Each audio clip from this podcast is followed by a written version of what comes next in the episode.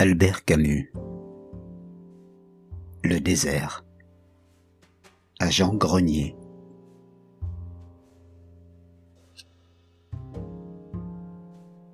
Livre, bien sûr, c'est un peu le contraire d'exprimer. Si j'en crois les grands maîtres toscans, c'est témoigner trois fois, dans le silence, la flamme et l'immobilité. Il faut beaucoup de temps pour reconnaître que les personnages de leur tableau, on les rencontre tous les jours dans les rues de Florence ou de Pise. Mais aussi bien nous ne savons plus voir les vrais visages de ceux qui nous entourent. Nous ne regardons plus nos contemporains avides seulement de ce qui en eux sert notre orientation et règle notre conduite. Nous préférons au visage sa poésie la plus vulgaire. Mais pour Giotto ou Piero della Francesca, ils savent bien que la sensibilité d'un homme n'est rien. Et du cœur, à vrai dire, tout le monde en a. Mais les grands sentiments simples et éternels autour desquels gravite l'amour de vivre, haine, amour, larmes et joie, croissent à la profondeur de l'homme et modèlent le visage de son destin, comme dans la mise au tombeau de Giottino, la douleur aux dents serrées de Marie. Dans les immenses maïtas des églises toscanes, je vois bien une foule d'anges au visage indéfiniment décalqué, mais à chacune de ces faces muettes et passionnées, je reconnais une solitude. Il s'agit bien vraiment de pittoresques, d'épisodes de nuances ou d'être ému. Il s'agit bien de poésie. Ce qui compte, c'est la vérité. Et j'appelle vérité tout ce qui continue. Il y a un enseignement subtil à penser qu'à cet égard, seuls les peintres peuvent apaiser notre faim. C'est qu'ils ont le privilège de se faire les romanciers du corps c'est qu'il travaille dans cette manière magnifique et futile qui s'appelle le présent. Et le présent se figure toujours dans un geste. Il ne peigne pas un sourire ou une fugitive pudeur, regret ou attente, mais un visage dans son relief d'os et sa chaleur de sang. De ses faces figées, dans les lignes éternelles, ils ont à jamais chassé la malédiction de l'esprit, au prix de l'espoir. Car le corps ignore l'espoir. Il ne connaît que les coups de son sang. L'éternité qui lui est propre est faite d'indifférence. Comme cette flagellation de Piero della Francesca, où dans une cour fraîchement lavée, le Christ supplicié, le bourreau, aux membres épais laisse surprendre dans leur attitude le même détachement. C'est qu'aussitôt bien ce supplice n'a pas de suite, et sa leçon s'arrête au cadre de la toile. Quelle raison d'être ému pour qui n'attend pas le lendemain? Cette impassibilité, cette grandeur de l'homme sans espoir, cet éternel présent, c'est cela, précisément, que des théologiens avisés ont appelé l'enfer. Et l'enfer, comme personne ne l'ignore, c'est aussi la chair qui souffre. C'est à cette chair que les Toscans s'arrêtent et non pas à son destin. Il n'y a pas de peinture prophétique et ce n'est pas dans les musées qu'il faut chercher des raisons d'espérer. L'immortalité de l'âme, il est vrai, préoccupe beaucoup de bons esprits mais c'est qu'ils refusent, avant d'en avoir épuisé la sève, la seule vérité qui leur soit donnée, qui est le corps. Car le corps ne leur pose pas de problème, ou du moins, ils connaissent l'unique solution qu'il propose. C'est une vérité qui doit pourrir et qui revêt par là une amertume et une noblesse qu'ils n'osent pas regarder en face. Les bons esprits qui lui préfèrent la poésie, car elle est affaire d'âme. On sent bien que je joue sur les mots, Mais on comprend aussi que par vérité, je veux seulement consacrer une poésie plus haute, la flamme noire, que le Cimabue à Francesca. Les peintres italiens ont élevé parmi les paysages toscans comme la protestation lucide de l'homme, jeté sur une terre dont la splendeur et la lumière lui parlent sans relâche d'un Dieu qui n'existe pas.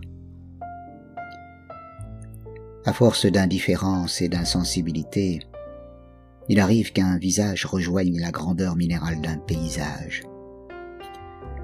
Comme certains paysans d'Espagne arrivent à ressembler aux oliviers de leur terre, ainsi les visages de Giotto, dépouillés des ombres dérisoires où l'âme se manifeste, finissent par rejoindre la Toscane elle-même, dans la seule leçon dont elle est prodigue. Un exercice de la passion au détriment de l'émotion, un mélange d'ascèse et de jouissance, une résonance commune à la terre et à l'homme, par quoi l'homme, comme la terre, se définit à mi-chemin entre la misère et l'amour. Il n'y a pas tellement de vérité dans le cœur soit assurée. Et je savais bien l'évidence de celle-ci. Certains soirs, où l'ombre commençait à noyer les vignes et les oliviers de la campagne de Florence d'une grande tristesse muette. Mais la tristesse dans ce pays n'est jamais qu'un commentaire de la beauté. Et dans le train qui filait à travers le soir, je sentais quelque chose de dénoué en moi. Puis-je douter aujourd'hui qu'avec le visage de la tristesse, cela s'appelait cependant du bonheur? Oui.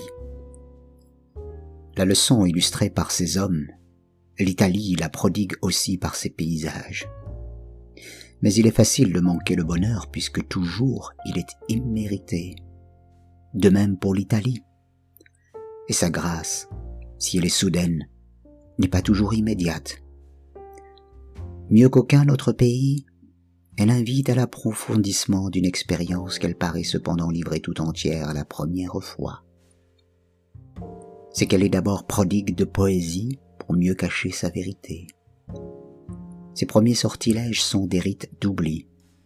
Les lauriers roses de Monaco, gênent pleins de fleurs et d'odeurs de poissons, et les soirs bleus sur la côte ligurienne. Puis, Pise enfin, et avec elle une Italie qui a perdu le charme un peu canaille de la Riviera. Mais elle est encore facile, et pourquoi ne pas se prêter quelque temps à sa grâce sensuelle? Pour moi que rien ne force, lorsque je suis ici, et qui suis privé des joies du voyageur traqué, puisqu'un billet à prix réduit me force à rester un certain temps dans la ville de mon choix. Ma patience à aimer et à comprendre me semble sans limite ce premier soir où fatigué et affamé, j'entre dans Pise, accueilli sur l'avenue de la gare par dix haut-parleurs tornitruants qui déversent un flot de romance sur une foule où presque tout le monde est jeune. Je sais déjà ce que j'attends. Après ce bondissement de vie, ce sera ce singulier instant. Les cafés fermés, le silence soudain revenu, ou j'irai par des rues courtes et obscures vers le centre de la ville. L'arnaud noir et doré, les monuments jaunes et verts, la ville déserte.